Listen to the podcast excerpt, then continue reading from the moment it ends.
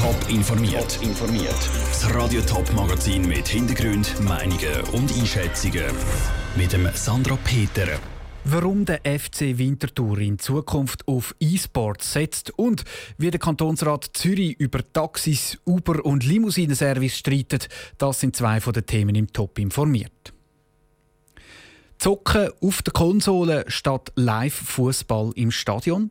Das gibt es jetzt dann auch beim FC Winterthur. Der FCW verpflichtet einen E-Sport-Spieler. Der Rico Hölzel gamet ab sofort für den FC Winterthur.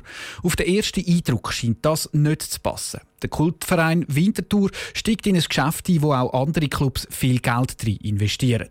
Warum der FCW von den E-Sports überzeugt ist, im Beitrag von Michel Eckimann. Viele Fußballclubs in der Schweiz und auch auf der ganzen Welt investieren viel Geld in E-Sports. Sie zahlen Leute, dass die an der Konsole für ihre Farben das Fußballspiel FIFA gamen. Der FC Winterthur hat jetzt mit dem Rico Hölzel auch einen FIFA-Spieler unter Vertrag genommen. Von Commerz will aber der Andreas Mösli, der Geschäftsführer vom FC Winterthur, nichts wissen. Der Spieler, den wir haben, der kommt kein Geld über. Das, das ist ehrenamtlich. Von dort her kann man bei uns jetzt eigentlich nicht von Kommerz in dem Sinne reden. Oder? Für uns ist es wirklich jetzt einfach mal ein zusätzliches Tool, um an die Leute heranzukommen, um irgendwo die Ideen, die wir haben, zu verbreiten. Und wenn es dann mal Geld gibt, umso besser. Für FC Winterthur ist E-Sports vor allem eine Möglichkeit, um die Jungen besser zu erreichen. Es soll auch Events auf der Schützenwiese mit dem neuen FIFA-Spieler. Auf der anderen Seite ist dem Traditionsverein FC Winterthur auch klar, dass der Einstieg in die E-Sports-Branche nicht allen Fans passt. Der Trend dürfe aber nicht verpasst werden. Das ist nicht ein Eintagesflüge, das ist eine Entwicklung im Fußball. Da kann man ignorieren, aber dann verpasst man halt irgendwie auch einen ganz wichtigen Bereich, den Kontakt mit den Menschen. Und wenn man dort nicht mehr am Ball ist, dann wird es schwierig. Und es ist klar, dass das nicht allen gefällt, aber es gibt ganz viele Trends im Fußball, die nicht allen gefallen. Aber man versucht ja dann irgendwie die Gratwanderung zu machen. Besonders wichtig ist für FC Winterthur, dass ihr FIFA-Spieler einer von ihnen ist. Der Rico Hölzel sei selber Fan vom FC Winterthur und auch regelmässig auf der Schützenwiese. Der Beitrag von Michel Eckimann. Der neue FIFA-Spieler vom FC Winterthur ist am Donnerstag Gast im Top-Tag-Marathon von Radio Top und Teletop live an der Wintimesse. Sollen die Schrauben für Limousinenservice und Fahrdienstvermittler wie Uber angezogen werden im Kanton Zürich? Ja, findet eine unheilige Allianz von SVP und SP. Die beiden Parteien wollen gleich lange Spieß für alle. Und findet mit dieser Forderung nicht nur Freunde im Zürcher Kantonsrat. Der Daniel Schmuck war bei den Debatten über das Taxigesetz mit dabei. Gewesen. Für Taxifahrer soll in Zukunft im ganzen Kanton Zürich das gleiche Gesetz gelten. Das hat der Zürcher Kantonsrat schon vor mehreren Jahren beschlossen. Wie das Taxigesetz genau umgesetzt werden soll, da sind sich die Parteien aber überhaupt nicht einig. Vor allem beim Punkt, ob das neue Taxigesetz auch für Limousinendienst oder Fahrdienst Dienstvermittler wie Uber gelten soll. Für den Zürcher SVP-Kantonsrat Hans-Heinrich Ratz ist klar, es braucht gleiche Regeln für alle, wie er in der Debatte betont. Mit dem gleichen Fahrzeug werden heute sehr oft Transporte als Taxi und dann wieder als sogenannte Limousine mit Chauffeur ausgeführt. Es kann ja nicht sein, dass die eine Fahrt dem Gesetz unterstellt ist und die andere nicht.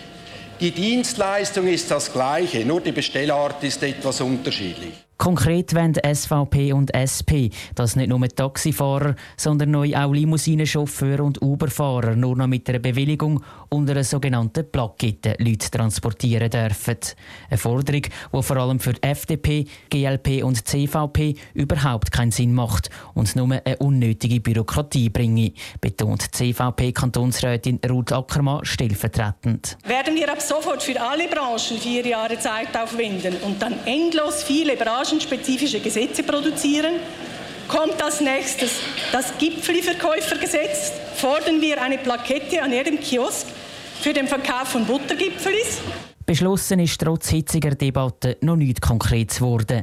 Es ist bis jetzt erst die Eintretensdebatte gewesen. Das heißt, der Kantonsrat hat erst darüber diskutiert, ob er überhaupt über Details vom Gesetz debattieren wird oder nicht. Und diese Frage hat er am Schluss klar mit Ja beantwortet. Der Beitrag von Daniel Schmucki aus dem Zürcher Kantonsrat. Über einen Rückweisungsantrag zum Taxigesetz hat der Zürcher Kantonsrat noch nicht entschieden.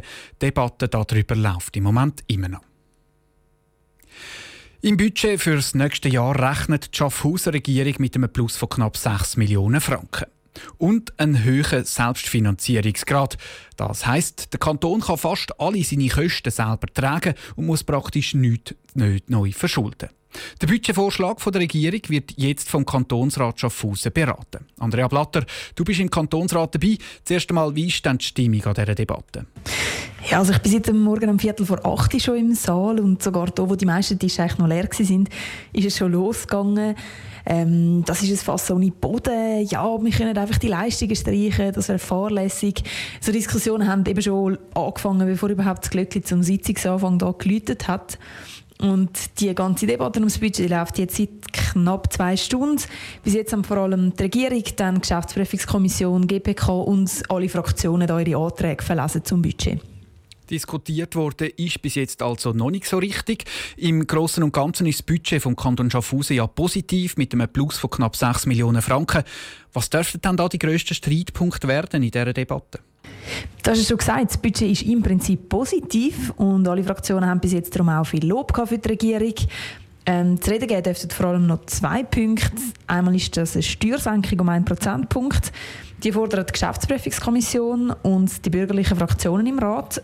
Würde der Steuersatz um den einen Prozentpunkt sinken, würde das bedeuten, dass der Kanton nächstes Jahr knapp 3 Millionen Franken weniger verdienen würde.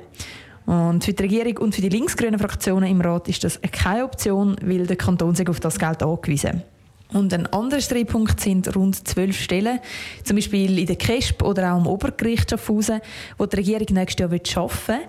Und da sind aber nicht alle Fraktionen dafür. Die Geschäftsprüfungskommission will rund fünf Stellen weniger arbeiten und so gut 700'000 Franken sparen. Danke Andrea Blatter aus dem Kantonsratssaal Schaffhausen. Jetzt dort dann zuerst mal Mittagspause und um halb zwei geht die Budgetdebatte weiter. Und zwar so lange, bis sie eben fertig ist. Top informiert, auch als Podcast. Mehr Informationen gibt es auf toponline.ch.